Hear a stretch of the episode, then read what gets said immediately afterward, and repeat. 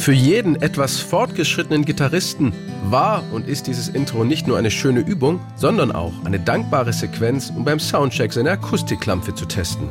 Dust in the Wind sollte im Frühjahr 1978 zum größten Hit für die US-Band Kansas werden.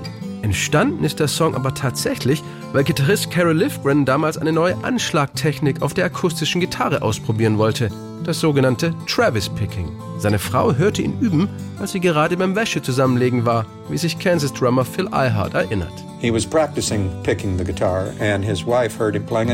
Sie legte ihm nahe, einen Song daraus zu machen und das hat er. Es war Dust in the Wind. Insofern war es ein Unfall. Er hat sich nicht hingesetzt, um es zu schreiben. Es ist ihm einfach so zugefallen. Doch wäre seine Frau nicht in dem Moment in der Nähe gewesen und hätte ihn spielen gehört, würde der Song wahrscheinlich nicht existieren. Carrie Lifgren hörte auf seine Frau und erarbeitete eine Demo-Version. Er hatte gerade ein Buch über die Lyrik der Ureinwohner Amerikas gelesen und ließ sich von einer sehr prägnanten Zeile inspirieren. Wir sind nur ein Staubkorn im Wind.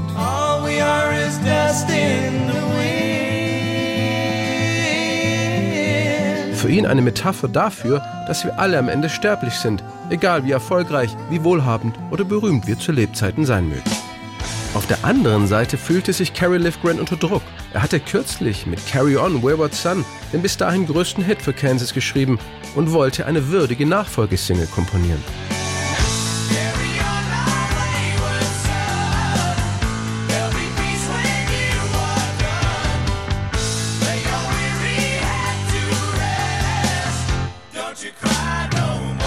Dust in the Wind aber war irgendwie anders. Eine melancholische Ballade mit Akustikgitarre. Konnte er das seinen Bandkollegen überhaupt präsentieren? Er wagte es und nahm den Song mit in den Proberaum, obwohl die Arbeiten am neuen Album Point of No Return eigentlich schon abgeschlossen waren. Wir wussten, dass es großartig war. Carrie hat es uns bei einer Bandprobe vorgespielt. Wir haben uns um ihn geschart und er meinte, da gibt es kein Schlagzeug und keinen Bass. Und ich meinte, kein Problem, lass es uns hören. Also hat er es gesungen. Und alle meinten, wir machen das genau so, wie es jetzt ist. Denn es ist perfekt. Also haben wir es aufgenommen und Steve als Sänger hat es wunderbar rübergebracht. Es ist eine unglaubliche Gesellschaft gesangliche Performance. Incredible vocal performance on that song. All we do crumbles to the ground, though we refuse to see. Dust in the wind. All we are is dust in the wind. Carrie Lifgren wehrte sich am Anfang noch gegen Dust in the Wind, weil das Lied nichts mit dem gewohnten Kansas Sound zu tun hatte. Produzent Jeff Glixman aber war hoch erfreut, als er den Song zum ersten Mal hörte, denn er erkannte das Hitpotenzial darin. Carol Lifgren wurde kurzerhand überstimmt und Dust in the Wind landete im letzten Moment auf Point of No Return. Dass viele Menschen Kansas nur wegen dieser Ballade in Erinnerung behalten werden, findet Phil Eilhart in Ordnung, denn Dust in the Wind war für Kansas der Start in eine Weltkarriere. Von Biker Bars zu Stadien. Wahnsinn.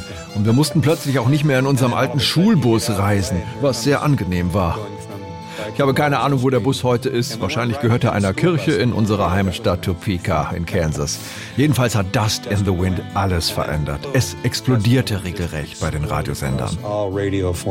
Im Januar 1978 wird Dust in the Wind als zweite Single aus Point of No Return ausgekoppelt und klettert im April bis auf Platz 6 der US-Charts. Insgesamt verkauft sich der Song weltweit über 5 Millionen Mal. Für viele Bands ist so ein Riesenhit mehr Segen als Fluch. Für Kansas auch? Oh no. oh nein, der Song hat nichts von einem Fluch. Wir sind sehr stolz auf ihn und spielen ihn jeden Abend, genau wie Wayward Son. Und das Publikum flippt immer noch aus. Eines unserer besten Erlebnisse war übrigens in Deutschland. Ich schätze, es war unser erster oder zweiter Besuch.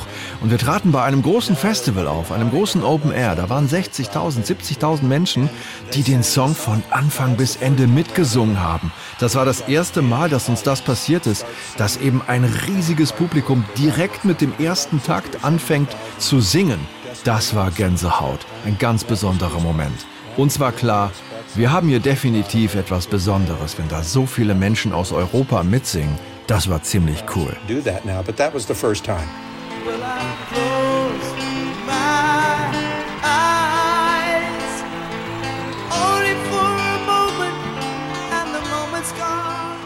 Warum aber haben Kansas nie ein zweites Dust in the Wind geschrieben oder wenigstens den Versuch unternommen?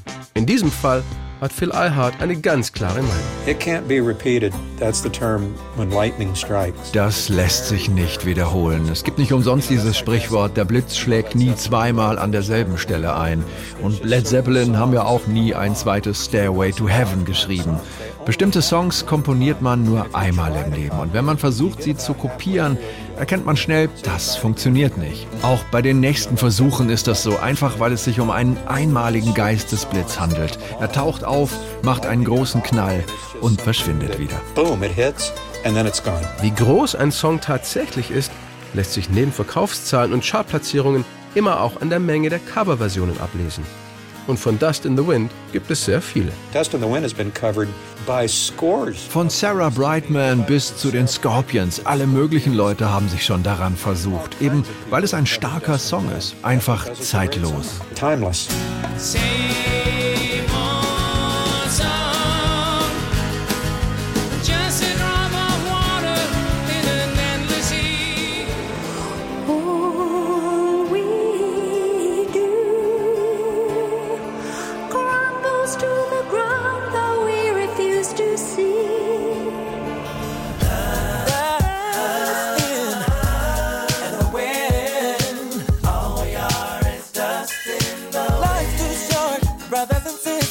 Eine Ballade für die Ewigkeit, ein weltweiter Hit, ein Segen für Kansas. All das ist Dust in the Wind. Aber was bedeutet Dust in the Wind denn jetzt wirklich? Phil Eilhart wollte sich, genau wie die komplette Band, nie wirklich festlegen. We learned that a long time ago when people started asking us, what does dust in the wind? Das haben wir vor langer Zeit gelernt, als die Leute anfingen zu fragen, um was geht es in Dust in the Wind? Und jeder so viele unterschiedliche Gefühle und Gedanken dazu hatte, da entschieden wir, uns da einfach anzuschließen. Im Sinne von, wenn es das ist, was dir der Song bedeutet und er genau diese Gefühle in dir auslöst, dann halte dich daran fest. Denn jeder interpretiert Dinge unterschiedlich und daran ist überhaupt nichts falsch.